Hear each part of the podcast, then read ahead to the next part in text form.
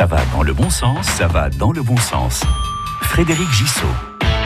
L'agence de l'eau Loire-Bretagne est chargée d'établir la politique de gestion de l'eau et elle organise en ce moment une grande consultation sur l'eau, les inondations et le milieu marin. Bonjour Stéphane Amilien. Bonjour. Vous êtes animateur environnement au CPIE Seuil du Poitou. Alors ce bassin Loire-Bretagne, c'est plus d'un quart de la France. Ça concerne le Grand Ouest jusqu'au Poitou, puisque ça inclut la Vienne et les Deux-Sèvres. Quels sont les enjeux d'une concertation sur l'eau? Eh bien, Écoutez, euh, l'eau est, quelque chose de très très important et donc euh, l'agence Loire-Bretagne consulte le public autour de son futur euh, schéma d'aménagement de la gestion de l'eau et des risques d'inondation.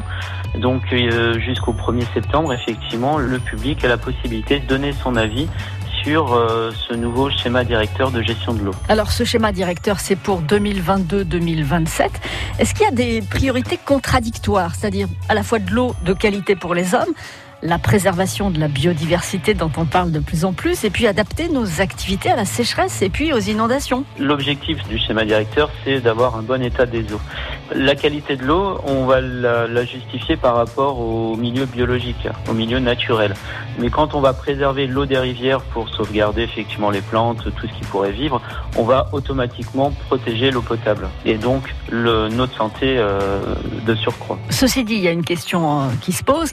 Quel est le poids de l'amoureux de la nature face aux intérêts des professionnels? Je pense aux, industriels, mais aussi aux agriculteurs qui ont besoin de l'eau et qui ont peut-être une autre vision de son usage. Justement, tout l'objectif de la gestion de l'eau, c'est d'arriver à faire un amalgame entre tous les usages de l'eau qui peuvent être effectivement euh, différents en fonction de si on est un agriculteur, si on est un amoureux de la nature, si on est quelqu'un qui utilise l'eau dans des cadres euh, d'activités sportives ou un pêcheur par exemple.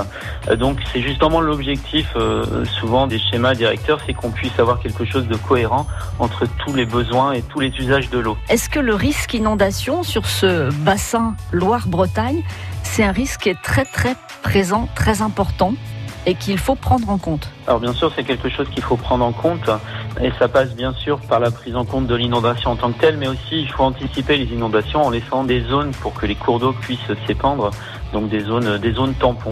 Euh, donc d'où l'intérêt de sauvegarder des zones humides qui vont jouer ce rôle d'éponge lors d'inondations.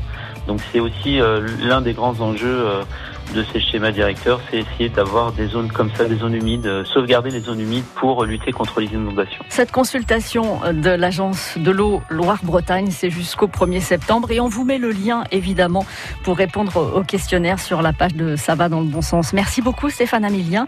Je rappelle que vous êtes animateur environnement au CPIE, Seuil du Poitou. Passez une bonne journée, à bientôt. Merci, vous aussi, au revoir. Ça va dans le bon sens, à réécouter maintenant sur francebleu.fr.